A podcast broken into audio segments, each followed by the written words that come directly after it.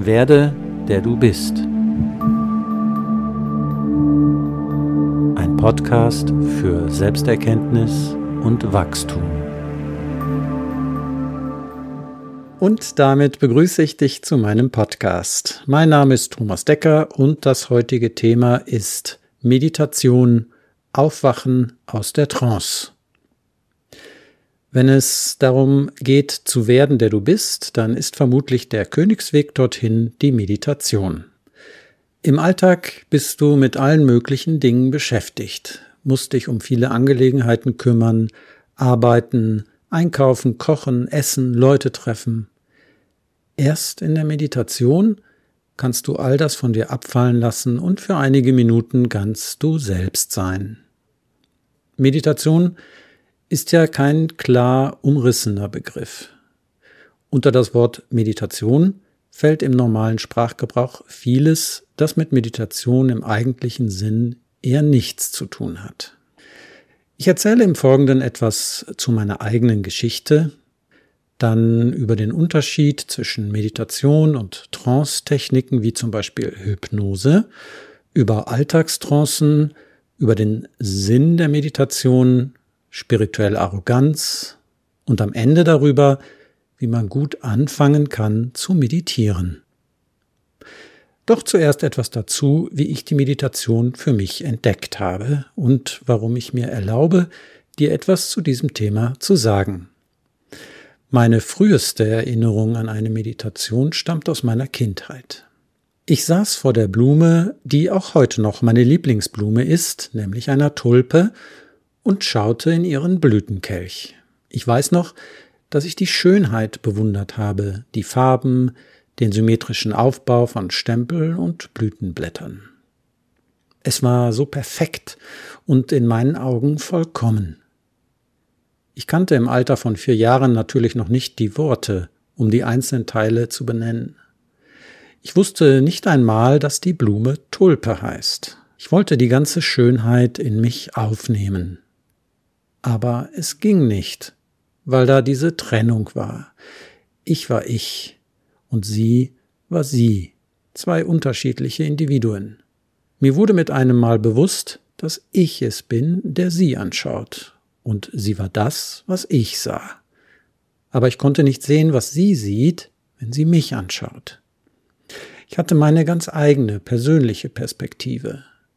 Dieses Anschauen war etwas Eigenes, das von mir ausging und das in mir stattfand. Wenn ich nicht da wäre, würde dieses Anschauen nicht stattfinden. Ich konnte diese Gedanken damals nicht in Worte fassen, und mir wurde klar, dass ich das Nachdenken darüber nicht in den Griff bekam. Mir war bewusst, dass ich darüber nachdenke, und dass ich darüber nachdenke, dass ich denke. Ich entschied mich, die Schönheit der Blume und dieses wortlose, stille Zwiegespräch zwischen uns auf mich wirken zu lassen. Es muss ziemlich lange gedauert haben, denn meine Mutter war besorgt, dass mit mir etwas nicht stimmt. Anscheinend ist so etwas auch mehrfach vorgekommen. Meine damals 15-jährige Schwester meinte, dass mit mir alles stimmt und dass ich nur meditiert hätte. Offenbar hatte sie davon schon irgendwo gehört. Sie sagte dann zu mir, ich zeige dir mal, wie das richtig geht. Du musst dich so im Schneidersitz hinsetzen, die Wand anschauen und nichts denken. Das ist Meditation. Meine Mutter beobachtete das amüsiert. Ich war sehr neugierig und habe es so getan. Das Denken hörte allerdings nicht auf. Wie kann man nicht denken? Und dann sah ich auf der Wand die Stelle, an die meine Schwester hinschaute. Da war ein deutliches Flimmern zu sehen, das nicht wegging. Ich sagte meiner Schwester, dass ich genau sehe, wohin sie schaut, bin aufgestanden und habe auf die Stelle an der Wand gezeigt. Ob sie die Richtigkeit meiner Vermutung nun bestätigt hat, um ihrem kleinen Bruder einen Gefallen zu tun, weiß ich nicht aber mein Interesse war geweckt. Ich habe mich immer wieder, wenn auch nicht täglich, in diese Art von Natur und Selbstbeobachtung versenkt.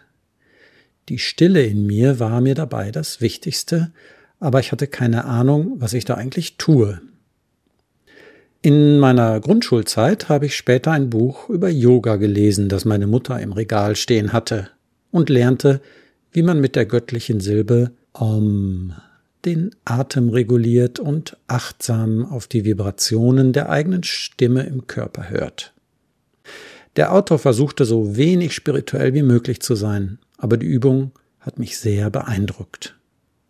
Mit zwölf Jahren gab es dann in unserer Gemeinde im Pfarrhaus einen Kurs in Zen-Meditation. Diesen hat ein Ordensbruder gehalten, der ein direkter Schüler von Karlfried Graf Dürkheim war.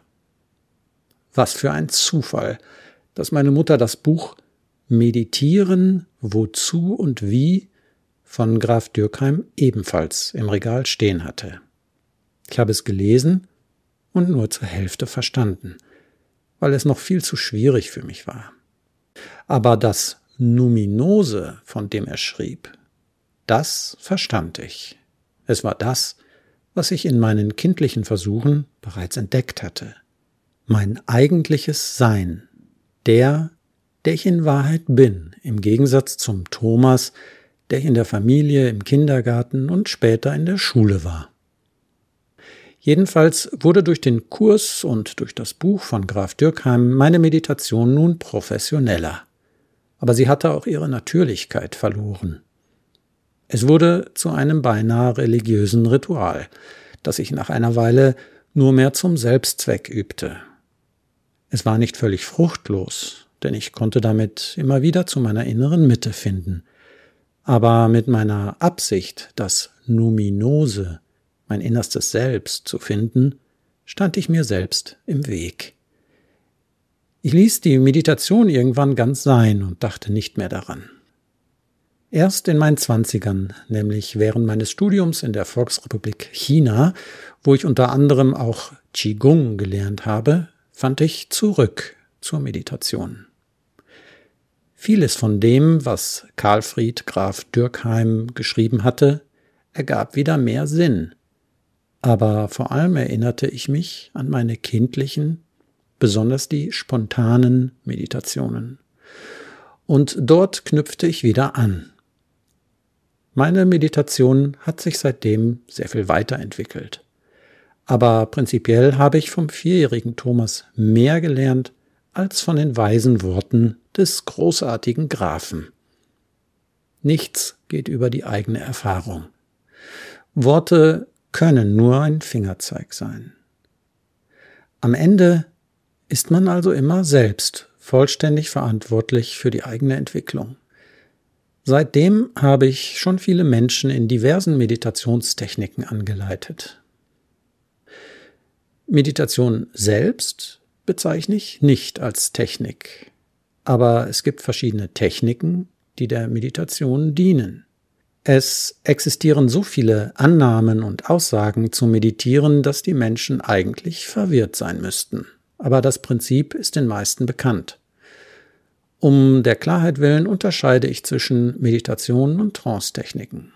Später erkläre ich noch eine einfache Form, mit der man gut meditieren kann. Selbstverständlich ist nichts gegen Trance-Techniken einzuwenden. Ich arbeite in meiner Praxis ja selbst mit Trance im Sinne der Hypnotherapie. Aber da gibt es Unterschiede und diese möchte ich jetzt kurz erklären. In der Trance ist das Bewusstsein eingeengt. Sie ist ein Übergangszustand zwischen Wachheit und Schlaf. Man ist stark mit Bewusstseinsinhalten beschäftigt, die nichts mit dem gegenwärtigen Moment zu tun haben. Darunter fallen alle Erinnerungen an die Vergangenheit, das Planen der Zukunft, alle Ängste und Sorgen, Tagträume, Fantasiereisen, aber auch ganz allgemein das Nachdenken über Konzepte, seien es nun Grübeleien oder das Entwerfen von Ideen. Je stärker man mit solchen inneren Prozessen assoziiert ist, umso tiefer ist die Trance. Wenn man also starke Ängste hat, ist man in einer Angsttrance. Wenn man voller Wut vergangenen Verletzungen nachhängt, ist man in einer Grolltrance. Und wenn man eine höchst interessante Idee zu Kants kategorischem Imperativ verfolgt und sie im Geiste ausarbeitet, dann ist man in einer Philosophie-Trance. Das Gehirn liebt die Trance, weil es dafür gemacht ist. So wie der Körper fürs Gehen und Laufen gemacht ist. Es verbraucht dabei wenig Energie. Viel Energie wird hingegen verbraucht, wenn man etwas Neues lernt, zum Beispiel ein Musikinstrument. Wenn man es dann beherrscht, spielt man es automatisch wie in Trance. Man ist dann im Flow, wie man so schön sagt. Man scheint ganz mit der Musik und dem Instrument verschmolzen zu sein. Je automatischer es geschieht, umso tranciger ist der Zustand. Wie könnte man es sich sonst erklären, dass man ein Auto sicher von A nach B gefahren hat, ohne sich nachher an den Weg erinnern zu können? Das ist vielen schon passiert. Aber wer hat den Wagen in einer sogenannten Autofahrertrance gesteuert? Am Ende der Trance stehen der Schlaf und das Träumen, natürlich nicht beim Autofahren. Die physische Welt und sogar der eigene Körper geraten im Schlaf völlig in Vergessenheit. Die Trance kann hervorragend dazu genutzt werden, um zum Beispiel in einer Hypnose oder Selbsthypnose eigene Verhaltensweisen umzulernen, um sich auf ein Gespräch oder eine Prüfung mental vorzubereiten oder um tiefenpsychologische Muster zu verändern. Dann dient sie der Arbeit an sich selbst. Im Gegensatz dazu steht die Meditation. Sie ist ein Zustand vollständiger Wachheit, das Bewusstsein ist erweitert. In der Meditation bist du vollständig in der Gegenwart, im Hier und Jetzt sozusagen. Du lässt dich nicht von den aufkommenden Gedanken mitreißen. Du nimmst alles hin, was in diesem Moment geschieht, und lässt den Widerstand fallen. Der jetzige Moment ist die Realität, in der wir leben. Widerstand gegen das Jetzt bedeutet also Widerstand gegen die Realität. In der Meditation nimmst du deine Gedanken einfach hin. Sie kommentieren alles.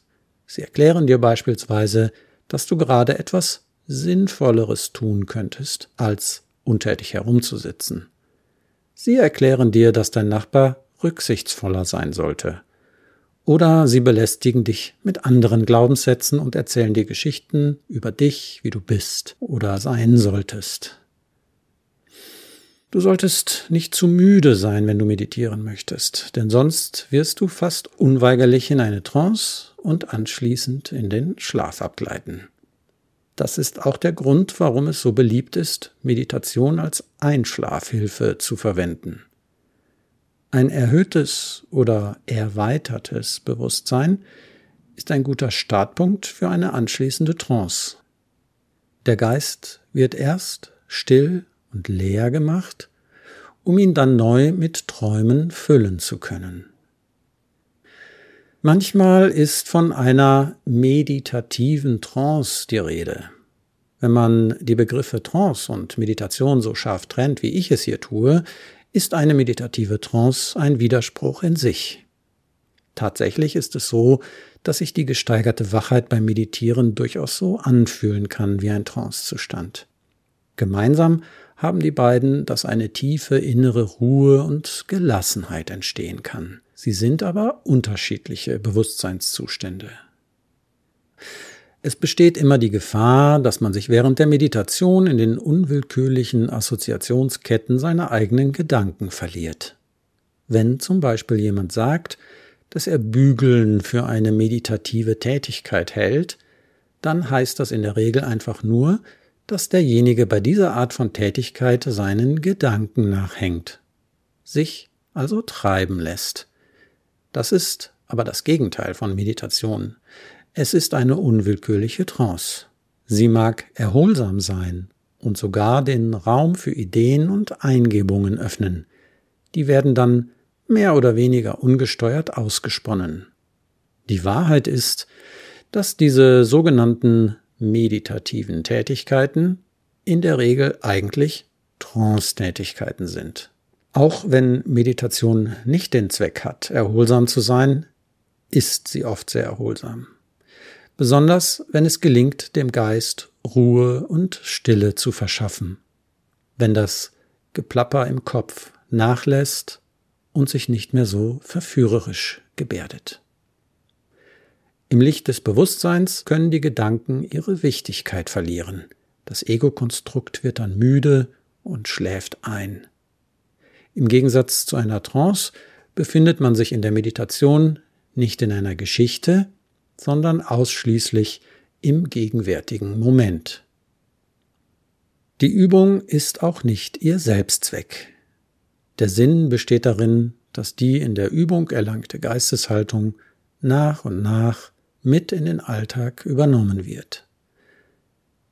Es könnte sich zum Beispiel so zeigen. Du wirst dann geduldig, mitfühlend, sorglos, sehr in dir verankert und kannst die streitlustigen Komponenten des Egos spüren, ohne ihnen nachgeben zu müssen. Die Lebendigkeit und das unmittelbare Erleben stehen im Vordergrund, während du Abstand zu dem ganzen neurotischen Unfug bekommst, den der menschliche Geist überall und andauernd zu bieten hat.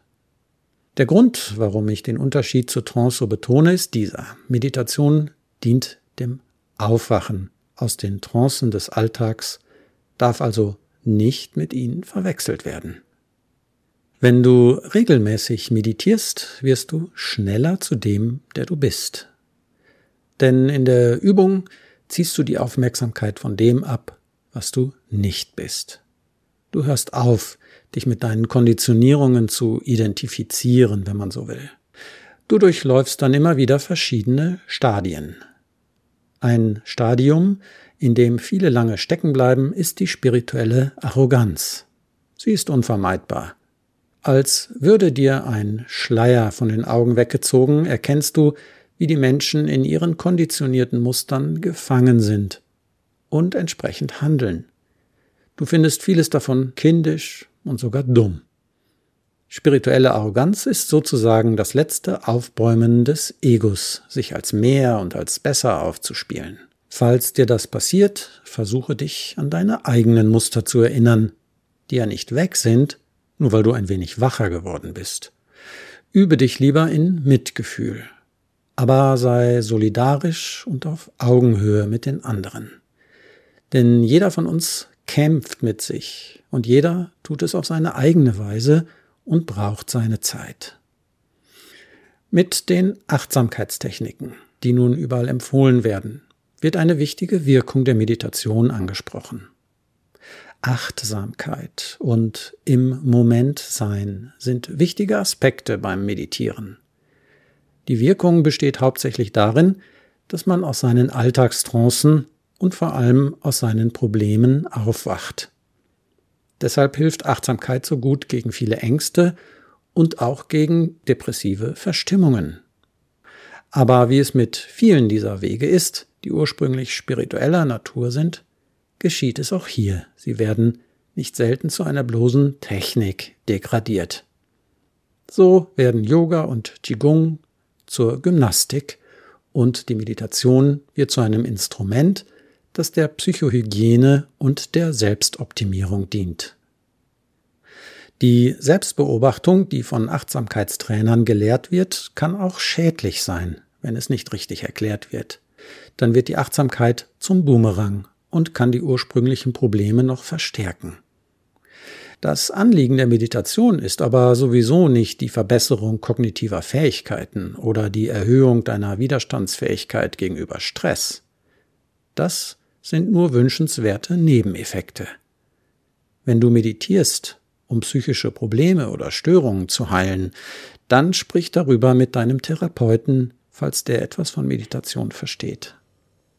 Das Ziel der Meditation besteht darin, die Ebene des menschlichen Dramas zu transzendieren und stattdessen den Urgrund des Seins zu entdecken. Man kann Hinweise geben, aber letztendlich sind Worte nur hilflose Versuche, um etwas zu beschreiben oder zu erklären, das so einfach und gleichzeitig so immens bedeutsam ist. Richtig hilfreich ist ausschließlich das eigene Erleben. Wenn ich dir empfehlen darf, wie du am besten die Meditation übst, dann würde ich es dir so erklären. Erstens, Meditation ist weder Arbeit noch Stress. Wenn es anstrengend ist, hast du Widerstände in dir, die als erstes Beachtung verdienen. Du darfst mich gern kontaktieren und nachfragen. Die Dauer der Meditation ist beliebig. Aber oft brauchen Anfänger bis zu 20 Minuten, bis sie richtig bei sich und im gegenwärtigen Moment angekommen sind. Ich schlage vor, nur so lange zu meditieren, wie es nicht als Arbeit empfunden wird. Merke dir aber, was dich vom Meditieren abhält und besprich es mit einem erfahrenen Meditationslehrer. Zweitens, du musst nicht mit dem Meditieren warten, bis es dir gut geht, bis du nicht mehr emotional oder mental aufgewühlt bist. Es gibt aber Zustände, die eine Meditation nicht gelingen lassen, wenn sie dich zu sehr ablenken oder das Bewusstsein eintrüben. Zum Beispiel Müdigkeit, starke Schmerzen, Fieber, Rauschzustände nach Genuss von Alkohol oder anderen Drogen, eine akute Panikattacke und so weiter. Drittens, jetzt geht's los. Du kannst einfach schon mitmachen, wenn du Lust hast. Die Körperhaltung ist für den Anfang das Sitzen oder Stehen. Beides muss mit aufrechtem Rücken geschehen. Die Augen sind halb geöffnet. Die Hände können geschlossen im Schoß oder auf den Oberschenkeln liegen. Im Stehen kannst du sie vor dein Dantien legen oder einfach neben dem Körper hängen lassen. Das Dantien befindet sich circa zwei bis drei Finger breit unterhalb des Bauchnabels.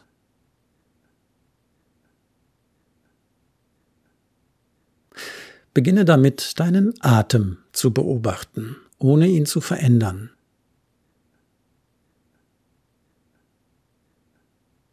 Fühle die Bewegung von Bauch und Brust beim Atmen und nimm die Lebendigkeit in deinem ganzen Körper wahr.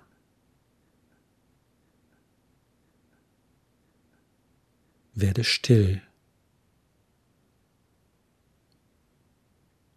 Stillsein bedeutet, kämpfe nicht gegen deine Gedanken und vermeide jede Art von Perfektionismus. Diskutiere erst recht nicht mit deinen Gedanken.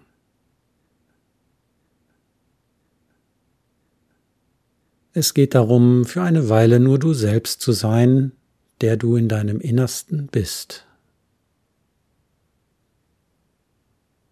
Es ist egal, ob du weißt, wer oder was das ist. Es muss nichts getan werden, weil du schon der bist, der du bist. Es gibt kein Ziel und es gibt keinen Zweck. Sei wie ein Naturforscher, der ganz objektiv, ergebnisoffen und kühl beobachtet. Erst, was es da zu beobachten gibt, und dann, wer das ist, der all das wahrnimmt. Wer ist dieser Raum, in dem Gedanken hochkommen und wieder vergehen?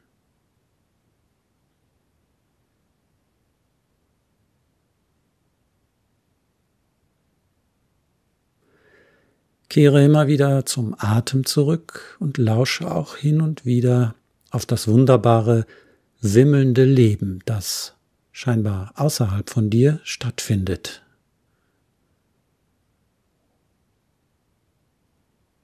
Bewerte nichts, nimm alles hin, wie es ist, um objektiv und klar zu bleiben. Diese Episode endet hier, aber du kannst noch eine Weile so sitzen oder stehen bleiben, wenn du magst. Am Ende bedanke dich bei dir selbst für die Erfahrung und nimm die innere Stille mit in den Alltag. Ich wünsche dir mit dieser Übung viel Freude und vor allem Frieden und Gelassenheit. Denn dieser chaotischen und ungeduldigen Welt könnten etwas mehr Frieden und mehr Gelassenheit wirklich gut tun. Du hörtest Werde, der du bist. Ein Podcast für Selbsterkenntnis und Wachstum von Thomas Decker.